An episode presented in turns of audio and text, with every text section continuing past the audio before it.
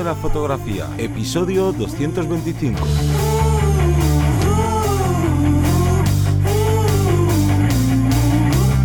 Bienvenido bienvenida al podcast que te enseña a vivir tu pasión, es decir, vivir de la fotografía, donde semana tras semana encontrarás todo lo que necesitas saber sobre el mundo de la fotografía como negocio, la parte de marketing, de posicionamiento online, de marca personal, bueno, un largo etcétera. Yo soy Teseo Ruiz y conmigo y contigo tenemos a Johnny Gómez. Muy buenas. Hoy vamos a hablar de un tema eh, candente y que estoy seguro que hay un montón de variantes, de pensamientos diferentes, de posibilidades y de, bueno, nosotros hoy nos vamos a mojar y vamos a hablar de cuánto se puede cobrar en una sesión o por un reportaje o, bueno, por un trabajo fotográfico en España, para que tengamos unos números más o menos parecidos, ya que es que es completamente subjetivo porque depende de un montón de características, de situaciones, de tanto de la región, del espacio, del material que entregas, de tus clientes, de incluso hasta de tu fama. O sea, imaginaos la cantidad de variantes que puede haber, pero eh, lo vamos a intentar desgranar e intentar ver cuáles son como las características básicas, incluso lanzarnos a la piscina y decir una serie como de, de, base, de precios base, que a partir de ahí podemos jugar más o menos con él. Pero antes, Johnny, cuéntanos.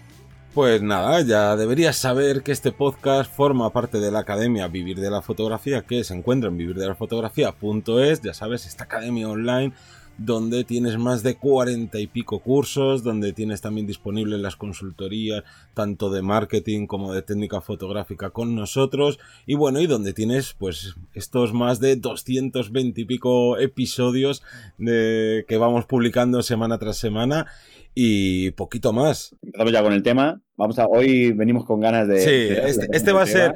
Va a ser rapidito este, este episodio y además lo que decías tú es candente porque normalmente la gente no suele decir precios y si habéis intentado probar a voy a buscar en mi sector a ver cuánto se cobra, casi ningún fotógrafo, ninguna fotógrafa suele tener sus precios. Esto es algo que va cambiando porque nosotros pensamos que es un pensamiento antiguo y que el, el no publicar tus, eh, tus precios debe depender del tipo de, de trabajo que tú tienes, porque si cada cliente es un mundo, pues vale, porque no puedes poner un precio porque cada uno te pide una cosa diferente o tal, pero cuando tienes, digamos, sota, caballo y rey y, y te dedicas a un estilo, a un tipo de fotografía que es muy muy de pedirte o necesitar lo mismo, el que no pongan los precios al final solo son desventajas.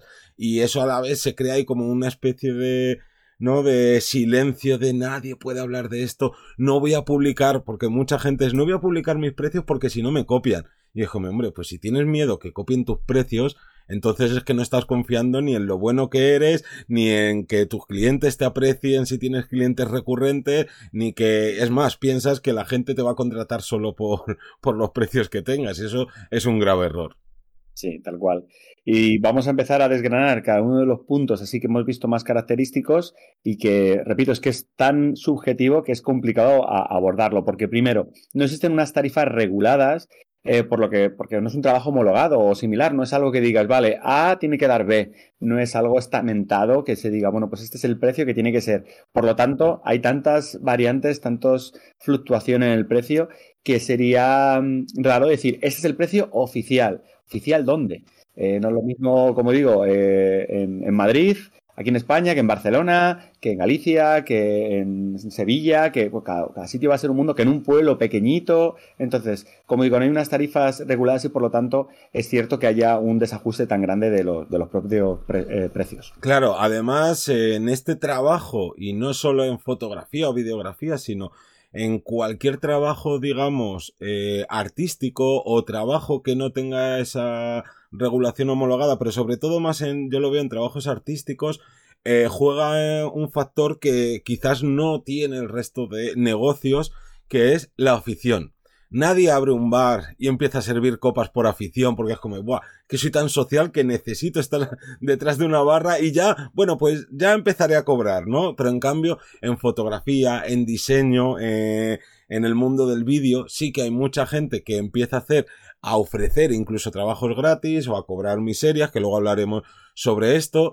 Y entonces, claro, se mezcla todavía aún más el que no exista como una especie de baremo de precios oficiales. Con él hay gente que está o no cobrando o cobrando pues eh, absurdeces eh, en cuanto a, ¿no? A sus, entre comillas, clientes.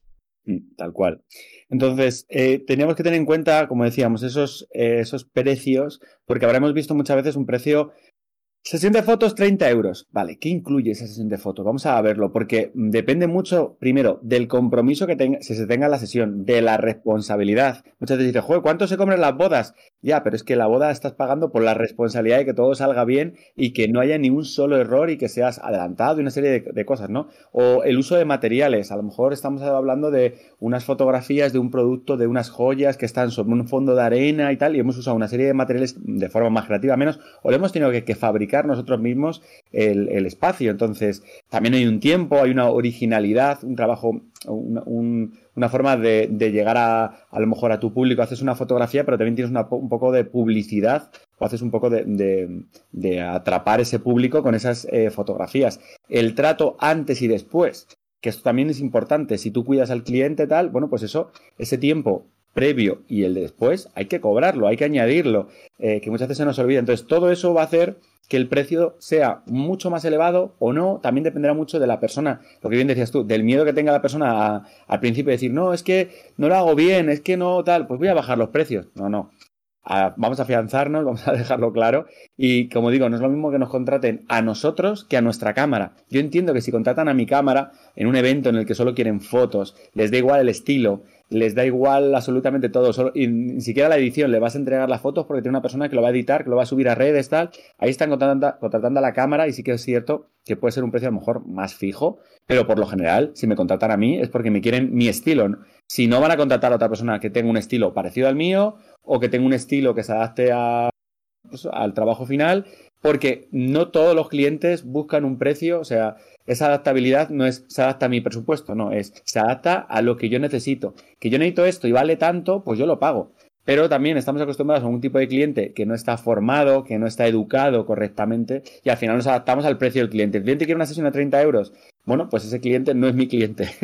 ¿Vale? Entonces, como digo, aquí hay un montón de variantes. Sí, además yo aquí añadiría que ese tipo de situaciones que, que han narrado ahora y que son, han sido y son eh, súper habituales dentro de nuestro gremio, también yo creo que van a ir desapareciendo, porque claro, eh, antiguamente sí que era eso, voy a alquilar a alguien que tenga una cámara y me haga unas fotos que no sé ni si son buenas, me da igual si son buenas o no, yo quiero pagar lo mínimo para tener las fotos, pero es que a día de hoy con los, con los móviles que hay, pues es que ya hasta dejan de contratar a esos eh, principiantes, a esa gente amateur que les pagaban 30, 40 euros miserias para que les hicieran las fotos porque ya van con su móvil y cogen eh, el mismo encargado con su móvil haciendo fotos o le encarga a algún trabajador de aparte de lo que haces, vete sacando fotitos del evento o de esto ¿no? Pues este tipo de cosas y entonces ya directamente hasta, hasta ese tipo de, digamos, entre muchas comillas,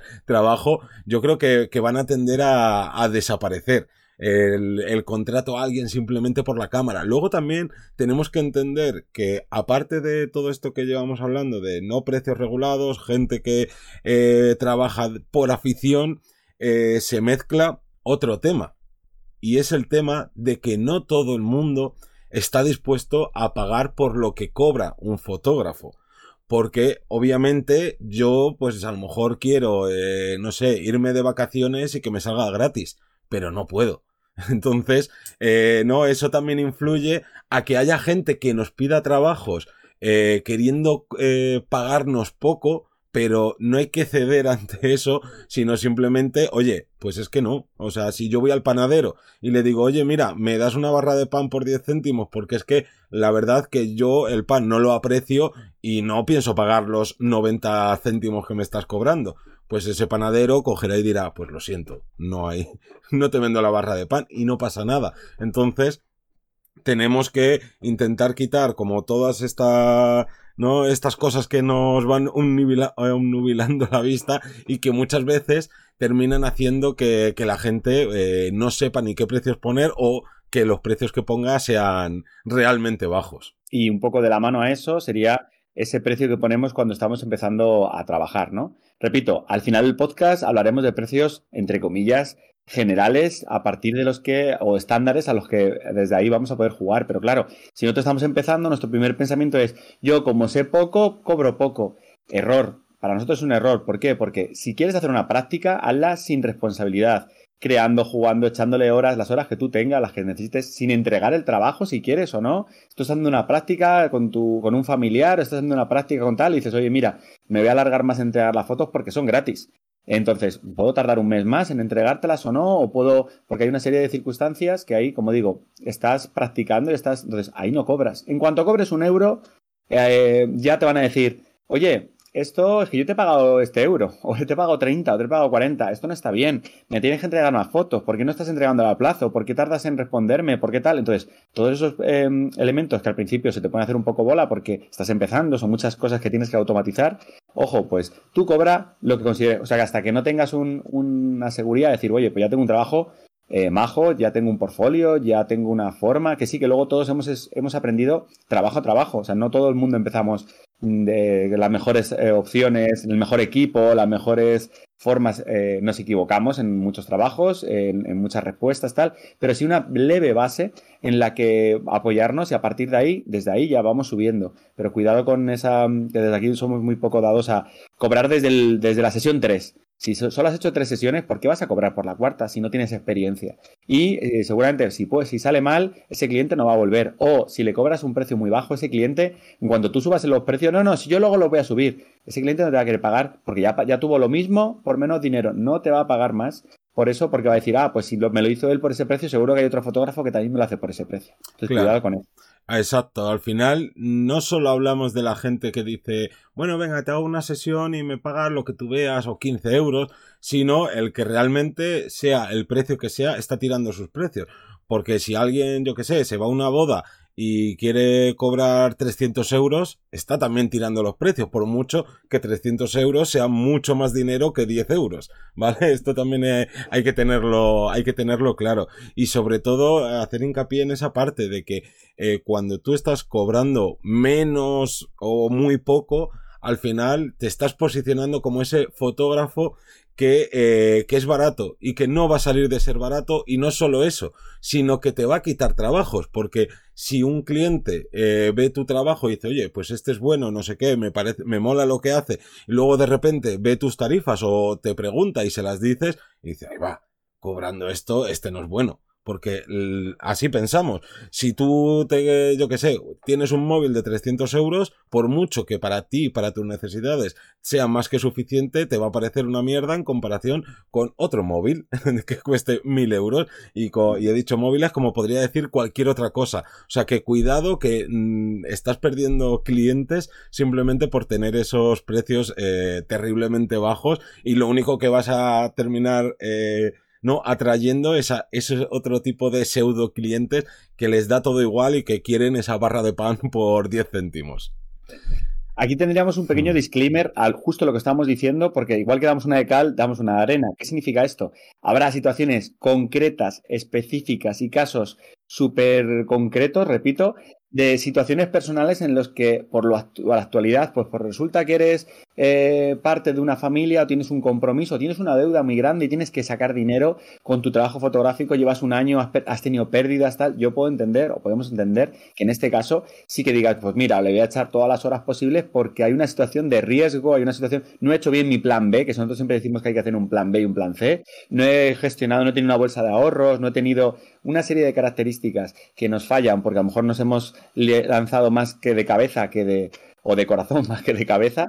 Entonces, en esas situaciones podemos entender que se puedan bajar un poco más los precios, que se puedan tener unas, situaciones más de crisis que no son viables a la larga. Es viable en un espacio hasta cubrir esa, ese tal. Entonces, también hay que ser consecuentes y realistas, que entendemos que hay ese tipo de situaciones, pero no es lo normal. Lo normal es hacer las cosas con un poco de cabeza, con más tiempo, con eh, no dejarse pisotear por, los clientes, ¿no? Eso sería lo normal. Entendemos, repito, hacemos un pequeño eh, disclaimer aquí, ojo, que puede pasar eso, pero como digo, no, no suele ser lo normal. Claro, también hay que tener en cuenta que, este tipo de situaciones eh, habría que analizarlas, porque si de repente eh, tienes dificultades económicas, hay que ver por qué hay esas dificultades económicas. A lo mejor has gestionado mal tu negocio y si encima tu respuesta al mm, no, al gestionar mal tu negocio es bajar los precios, lo que estás haciendo es poner cada vez un clavo más en el ataúd y te sale más rentable eh, dejarlo, empezar a trabajar por cuenta ajena en cualquier otro trabajo, que vas a ganar más dinero y dentro de unos años volver a intentarlo, ¿vale? En el caso de que sea por, por estas circunstancias, porque muchas veces cuando empezamos a ver que nuestro negocio peligra, eh, la primera acción siempre es bajar precios. Y es un gran error, porque a lo mejor tu problema no es bajar precios, sino que tu problema es la visibilidad, o tu problema es no saber enfocarte a tu cliente adecuado. Entonces aquí, eh, al final lo que hay que intentar siempre es tener unos precios más bajos, más altos que la competencia, eso da igual, pero que a ti te permitan subsistir. Y si no consigues subsistir porque no tienes los clientes adecuados, suficientes al mes, oye, pues ahí ya es otro tema pero el intentar conseguir clientes por rebajar precios, lo único es eso, es empezar a generar esa bola de nieve que cada vez se hace más grande, más grande y más grande y de la que es muchas veces imposible de, salir. Pero ojo, yo con esto no quiero decir que no se pueda hacer eh, precios más bajos ni nada de eso.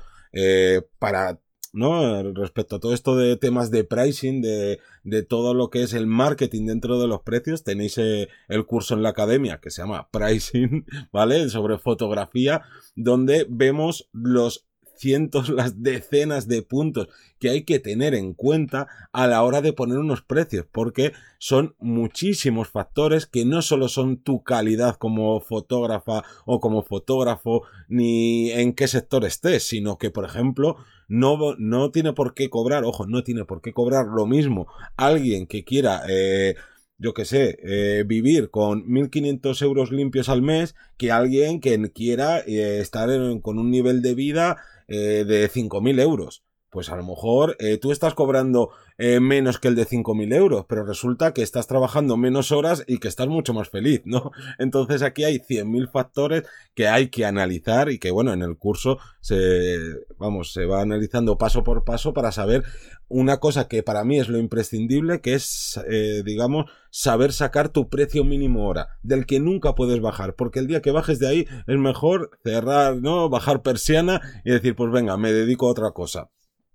Y dentro de, todo esto, de, saber cómo ese precio mínimo hora, que no se puede explicar aquí porque mm, son dos o tres horas de, curso que no podemos resumir aquí en, en, un episodio, hay cosas muy importantes que hay que tener en cuenta, de que no es lo mismo trabajar en Barcelona que trabajar en Madrid, aunque las dos sean grandes ciudades, y no es lo mismo trabajar en una gran ciudad que en un pequeñito pueblo y no es lo mismo eh, que a ti, tú, como tú decías antes, la responsabilidad que tengas, ya no solo en una boda, sino si yo me tengo que subir a un andamio, por decir alguna tontería, a hacer unas fotos, no le voy a cobrar lo mismo al que me pide subirme a un andamio que al que me quiere pedir una sesión normal sobre tierra.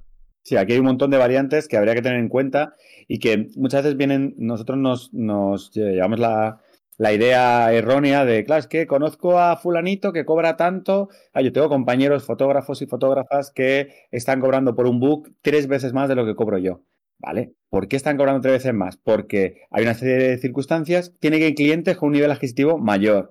Pueden estar dando un mayor trabajo, son mayor cantidad de materiales. Pueden estar añadiendo ese valor de creatividad, esa fama, ese, todo eso que les ha costado a ellos ganarlo. O sea, que no, no tiene. Y al revés, eh, veo gente que hace unos trabajos mucho por debajo del coste o del cobro que lo, que puedo hacer yo y son trabajos espectaculares. ¿Por qué? Bueno, pues a lo mejor esa persona eh, lo está haciendo de tal forma porque tiene un flujo de trabajo súper rápido y no tarda nada en hacer las fotos. Entonces, bueno, pues hago, hago sesiones a este precio, hago tal. O puede ser que no lo esté haciendo bien en ese momento y esté echándole un montón de horas porque hay una, serie de circunstancias detrás de él que no sabemos. Entonces, dicho, todo esto, hay un montón de, vacío legal aquí, hay un montón de características pero si nos fijamos en los estándares, calculando eh, lo que se cobra de forma general, tanto haciendo una media entre lo que se cobra en las capitales y lo que se puede llegar a cobrar en pueblos o similar, digamos que tendríamos un, un estándar actual desde donde partir de 150 euros masiva por una sesión fotográfica en estudio o en exterior, ¿vale? Que ahí ya dependerá, generalmente es una hora, dos horas, y luego en la edición no tiene que llevarte más de una hora o dos horas, vamos, depende de cada uno, ¿no? Que te lleva más tiempo, pues a lo mejor tienes que cobrar más o tienes que mejorar tu flujo de trabajo. Que, que mm, podría ser una pola, a lo mejor algo más sencillo, menos precio, pero es que ahí depende. Si vivimos en el centro de Madrid, pues seguramente el alquiler que está por las nubes pues ya no puedo cobrar 150 euros masivo una sesión, porque mi estudio me vale 3.000 euros al mes. Bueno, pues ahí a lo mejor tengo que cobrar 300. O eh, estoy en un pueblo o, tengo una serie de circunstancias donde tengo un flujo de trabajo, una cantidad de gente mm, muy grande, o vienen en grupos, como me pasa a mí cuando hago sesiones de, book de actores, me vienen cinco a la vez y realmente gasto casi el mismo tiempo, no para los cinco, pero ya tengo la luz colocada y ya voy casi a tiro hecho y en el plazo parecido me puedo hacer cuatro sesiones a la vez en vez de una. Entonces, como digo, ahí a lo mejor pues tiene un precio mayor o menor, pero más o menos son 150 euros masiva en sesiones eh, fotográficas. Para eventos donde obviamente las horas aumentan, los precios también aumentan, porque al final eh, lo que debemos saber es cuánto tenemos que cobrar por hora, aunque luego al cliente le cobremos una jornada entera o media jornada entera, pero esto es clave. Entonces, un evento que los eventos pues suelen ser 3, 4, 6 horas de duración, pues más o menos lo que se suele barajar en España son precios a partir de 350 euros. ¿Vale? Que habrá gente que los haga por 50, que los haga por 70. Y habrá gente que los cobre a 800, que lo dudo. En el mundillo eventos eh, no creo que nadie le paguen tanto. Pero, eh, oye, a partir de 350 euros es lo que, se, lo que se suele cobrar. Luego nos iríamos a un tipo de fotografía eh, más creativa, donde yo voy a desarrollar un proyecto y que donde ahí tengo a lo mejor una serie de costes extras o no, que serían fotografías de e-commerce, eh, digo, con, modelos y modelos, con eh, de marcas o similar, que estaríamos hablando por una jornada. Al fin y al cabo, no te dicen cuánto tiempo tienes que tardar en hacer la, la sesión. Tú te dicen, mira, quiero, tengo este catálogo de ropa, son, tengo cuatro productos. cuatro productos que le quiero dar un giro y quiero que tenga una intención joven y desenfadada. ¿Vale? Pues tú ahí puedes tardar una semana o puedes tardar una mañana. Entonces, en esos casos se está cobrando 600 euros masiva como media, de ahí para arriba, donde yo voy a poder jugar a decir, vale, pues eh, le voy a dedicar dos días a estudiar cuáles son los, los colores que pueden eh, fijar mejor esta marca, o no, o lo tengo claro y hago algo más sencillo, o le doy un giro, o aprovecho y contrato un modelo y añado este tipo de foto. Bueno, ahí, como digo, serían, esos serían los, los márgenes para trabajar. Y por último, y por último estarían las bodas en las que más o menos se empieza a cobrar a partir de, de los mil euros. Y sobre todo aquí hago hincapié en que obviamente hay gente que está haciendo bodas eh, por 300 euros, por 700 euros, pero estamos hablando de... Mil. Claro, de, de gente, de cuando decimos estos precios es de gente que eh, vive perfectamente de ello y que eh, son negocios que, que, llevan años y que van a durar, ¿vale? Obviamente, quien haga boda a 300 euros, lo que hemos dicho antes, si estás empezando mal y si llevas tiempo haciéndolo, es que eh, te queda, ¿no? Pues te va a durar poco el negocio porque es imposible sacarle beneficio a, a tantas horas de, de trabajo. Y aquí podríamos seguir poniendo ejemplos. En algunos, pues hemos sido como muy específicos, como no lo que has dicho tú, de trabajos más creativos. Pero esto es simplemente para esa, esa eterna pregunta de cuánto cobrar, cuánto se cobra, pues más o menos la tengáis ahí como unos baremos de lo que se puede empezar a cobrar, pero esto no quiere decir que si a ti te contratan para un evento mínimo tengas que pedir 350 euros. Todo depende del trabajo que te ofrezcan, de eh, tu, ¿no? En qué estado de tu carrera profesional esté, de cuánto tardas tú en revelar esas fotografías, de... Al final son 100.000 factores que eh, esto está guay para saber un poco cómo está el mercado, pero lo importante es analizarse, saber de economía, no de economía mundial, sino de tener las nociones básicas de economía para tu negocio, de una cosa que siempre se suele, ¿no? Que siempre se suele escuchar de Apple es tan caro porque estás pagando, eh, cuando tú te compras un, un móvil Apple, estás pagando la publicidad que te estás comiendo. Y como, pues claro, pues eh, si tú haces una inversión en publicidad, luego vas a poder subir los precios porque estás llegando a más gente, que esto no es tan sencillo como, ala, pago publicidad y me llegan ya los clientes, porque si el marketing en general fuera tan fácil, nosotros no llevaríamos eh, 200 y pico episodios ni 40 y pico cursos y todo lo que todo lo que nos queda, ¿vale? Pero al final es un poco para entender que esto de, de los precios pues hay que estudiarlo muy bien, hay que ver cada caso individualmente y no se puede coger y decir, vale, pues pongo los precios de el vecino de al lado sin tener nada en cuenta o voy a bajar los precios para que me contraten más, porque no, me acuerdo ahora el episodio que fue, podéis buscarlo en el buscador de, nuestra web, pero en uno eh, explicábamos que el mayor problema que tiene la gente que no consigue terminar de vivir de la fotografía no es que cobre mucho, no es que cobre poco, sino que no es capaz de llegar a su tipo de cliente. Y como no eres capaz de llegar a tu tipo de cliente, por tanto es imposible que te terminen contratando.